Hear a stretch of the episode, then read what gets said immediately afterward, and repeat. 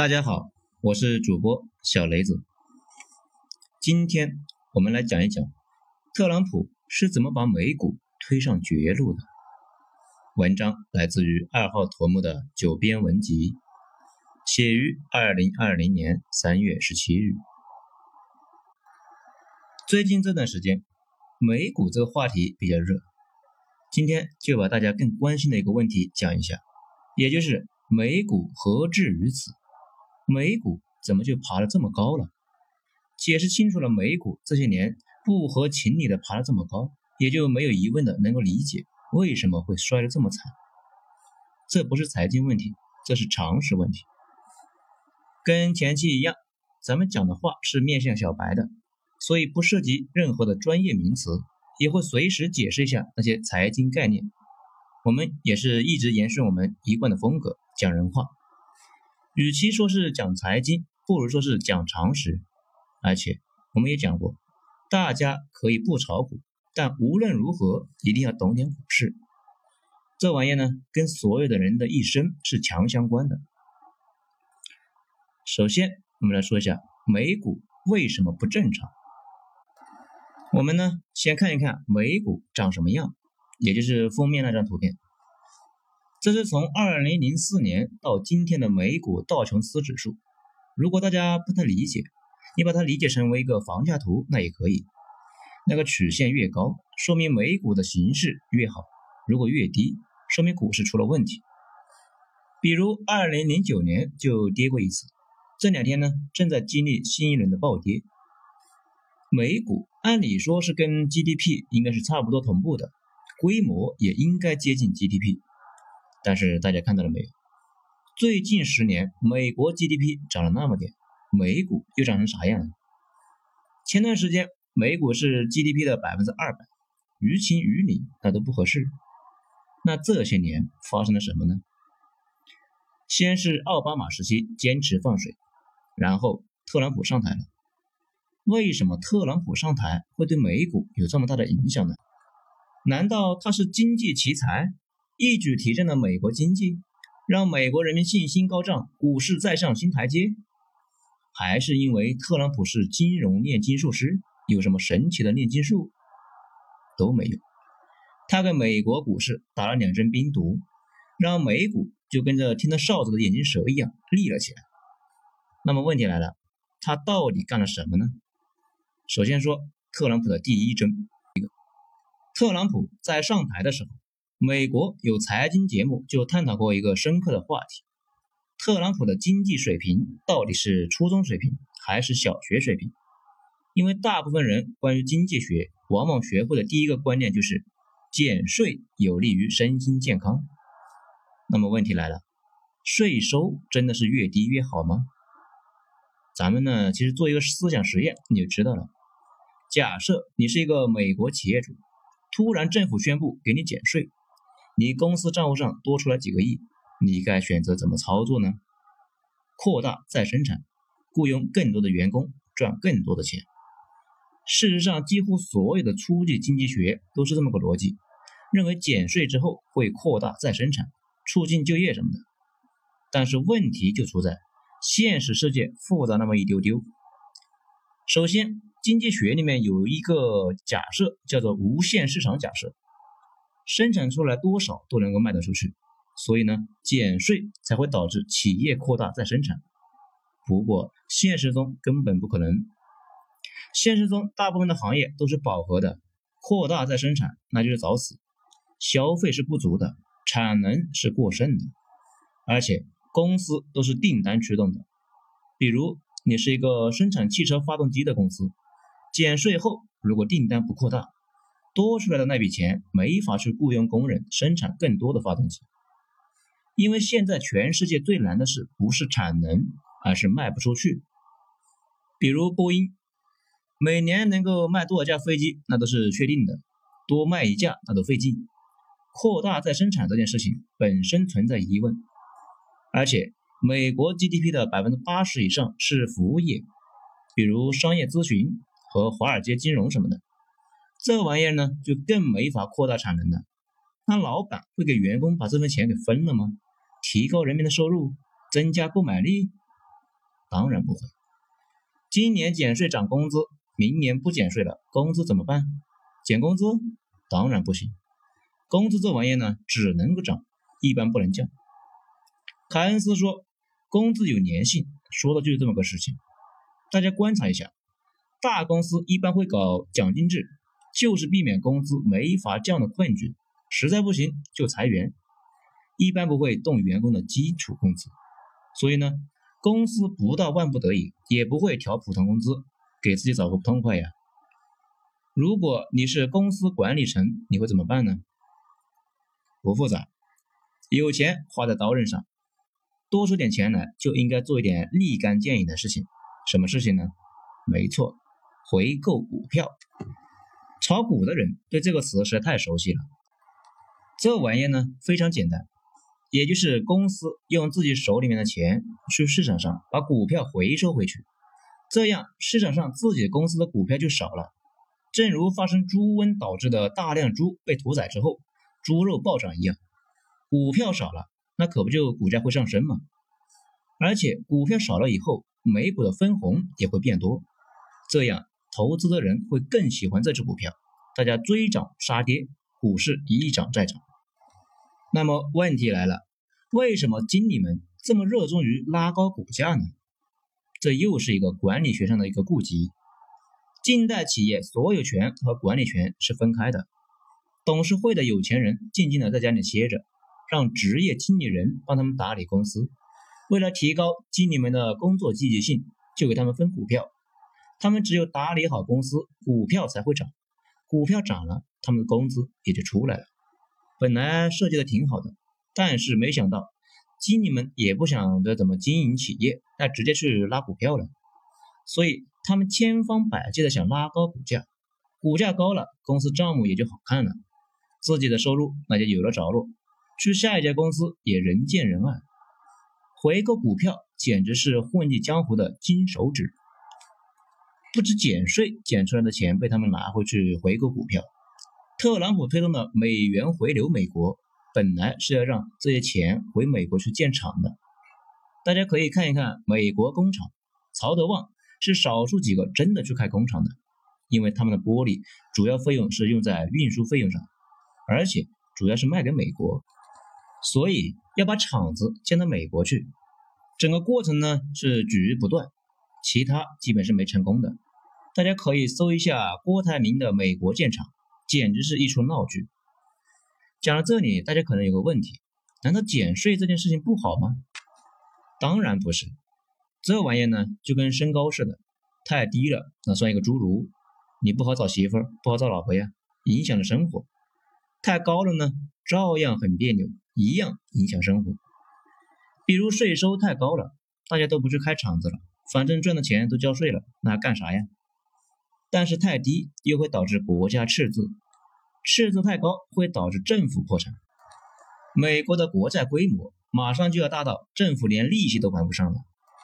人类历史上几乎所有的大帝国的崩溃，基本都是财政的崩溃，这可不是小问题啊。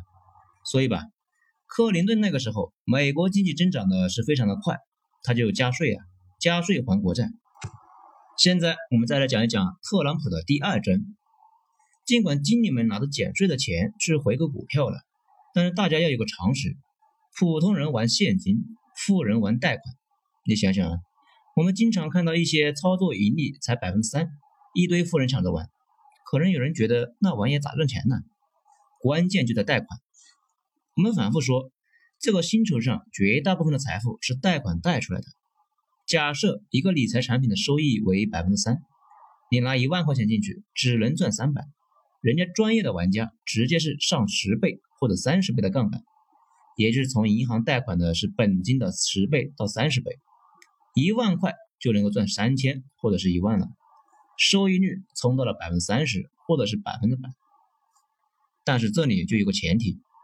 贷款利息得足够低，如果贷款利息也是百分之三，那这个游戏就没法玩了。美国呢，搞了这么多年的零利率，非常有助于玩这种套利游戏。所以，美国经纪人回购股票不是单纯的用现金回购，而是用贷款去回购。反正美元的利率低嘛，借钱那就跟白拿似的，为啥不借呢？就这样，从二零零八年金融危机开始，美国股市一直涨，主要的动力就是经理们借钱回购股票，而那段时间正好是奥巴马时期，所以奥巴马也享受了一段低利率推动下美股持续上升的幸福时光。而低利率对整个社会影响很大。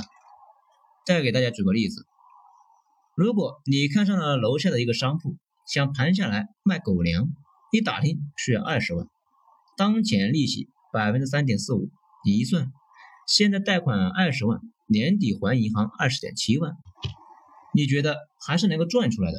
你可能就贷款开始装修，顺便雇佣了一个小妹帮你打理，你也就成了一个小微企业了。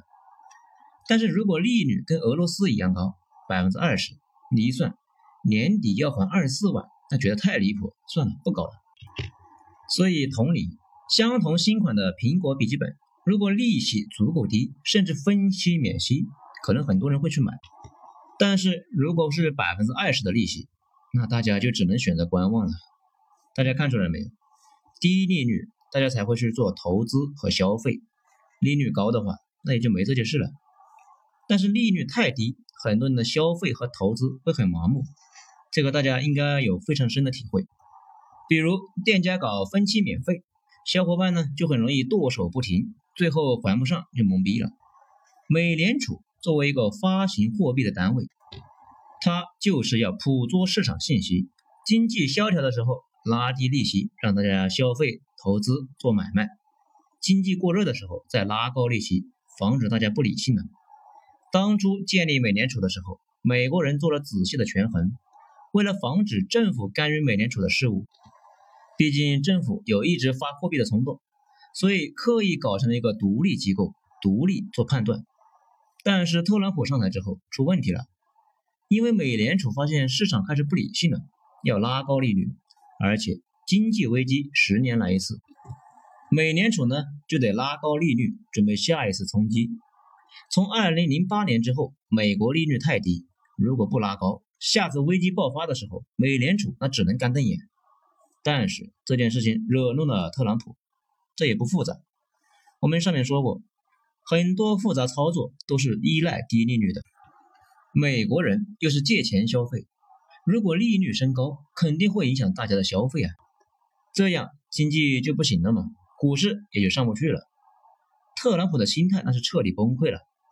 奥巴马的八年任期，美联储一直没把利率拉上去，怎么自己一上台就要拉利率呢？是不是对老川有意见呢？美联储这是要通过拉高利率毁了老川的股市啊！股市那可是老川的心头肉。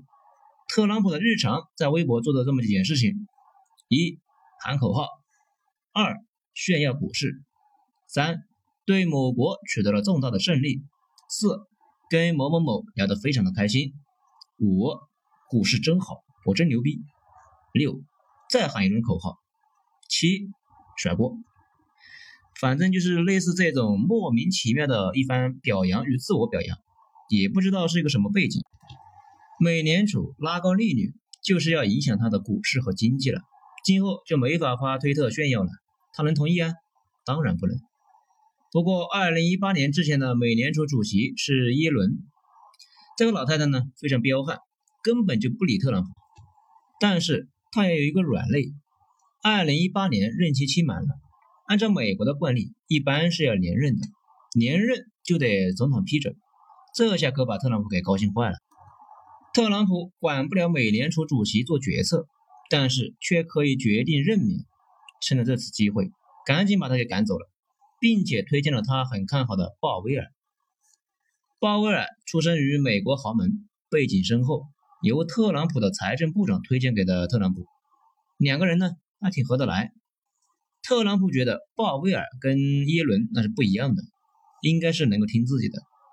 这个鲍威尔在华尔街混过，各方也都能够接受，所以被提名之后顺利的通过了，就去美联储上班了。不过鲍威尔刚去上班，立刻就被美联储大楼里面的那帮技术官僚那给勾搭歪了。大家知道，美联储有一堆律师和经济学家，清一色的都是上过名校的，互相都是校友。特朗普在他们的眼里面那就是个土炮，所以他们就撺掇鲍威尔啊，不要理这个特朗普，美联储应该像最高法一样独立王国，水泼不进，继续执行美联储事先计划好的涨利率缩表。这里多说一句，最高法跟美联储是一样的，大佬都是总统任命的，但是总统不能够管他们的具体事务，最高法那更是油盐不进，谁都不理，涨利率。不就会是挫伤经济吗？股市也会出现疲态。这一下特朗普生气了。那段时间天天在微博啊不在推特上骂鲍威尔，有一个月我数了一下，三十天他骂了二十八天，几乎每天骂一次。没骂的那两天那是去打高尔夫球去了。特朗普从鲍威尔的人格到职业道德，再到伦理素养，来了个全方位无死角的侮辱，还号召老百姓一起骂。一会儿说美联储偏袒奥巴马，一会儿又说鲍威尔要对美国经济衰退那要负主要的责任。鲍威尔呢，一开始还在死扛着，他的美联储同事们还在电视上帮他打气。美联储的经济学家很多都是什么特约的评论员或者是专栏的作者。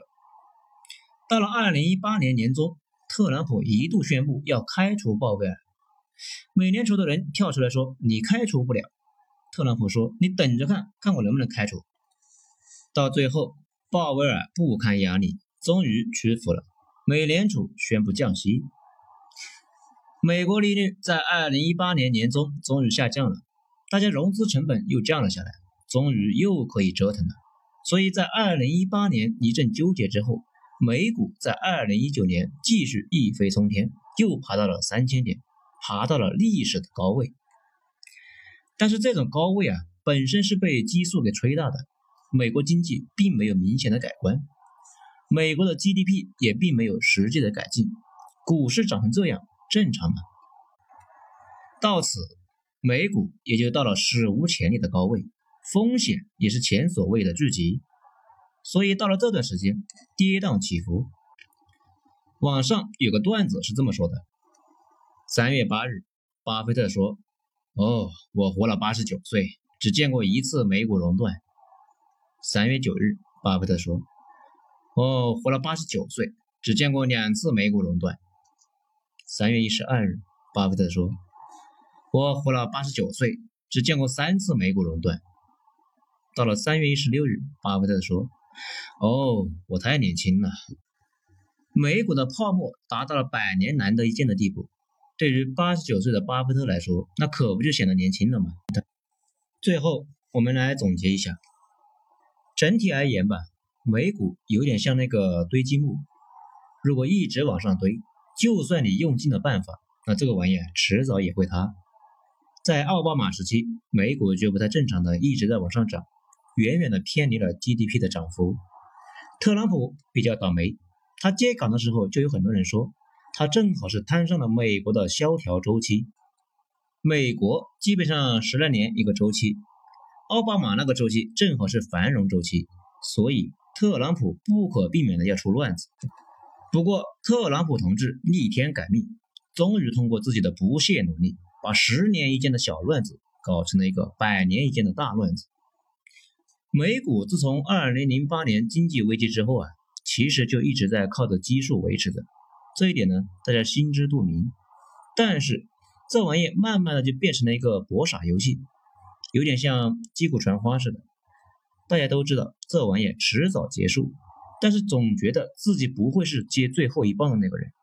大家都觉得自己足够聪明，可以躲开这一劫，然后一起疯狂，直到这次疫情彻底将盘子给踢翻。按理说，老川应该是要去杠杆的。不过老川呢，不但不接受这个结果，反而继续加杠杆。就算没有疫情，企业欠那么多钱推高股市，这个钱总得还吧？据专业人士估算，这批债务会在今年的七月全面爆发。也就是说，美股七月份还有一劫，这一次躲过去，下一次也躲不过去。这就是长期服用激素的效果，迟早会有副作用的。这里值得玩味的是。美联储类似于赌气似的，把利率直接降成了零，相当于步枪没了子弹。据外界推测，可能是美联储已经知道了海啸不可避免，那干脆就撂挑子不管了，让特朗普去折腾，将来出了事情，你们自己看着办。好了，今天就讲到这里，咱们精彩下次接着继续。我是主播小雷子，谢谢大家的收听。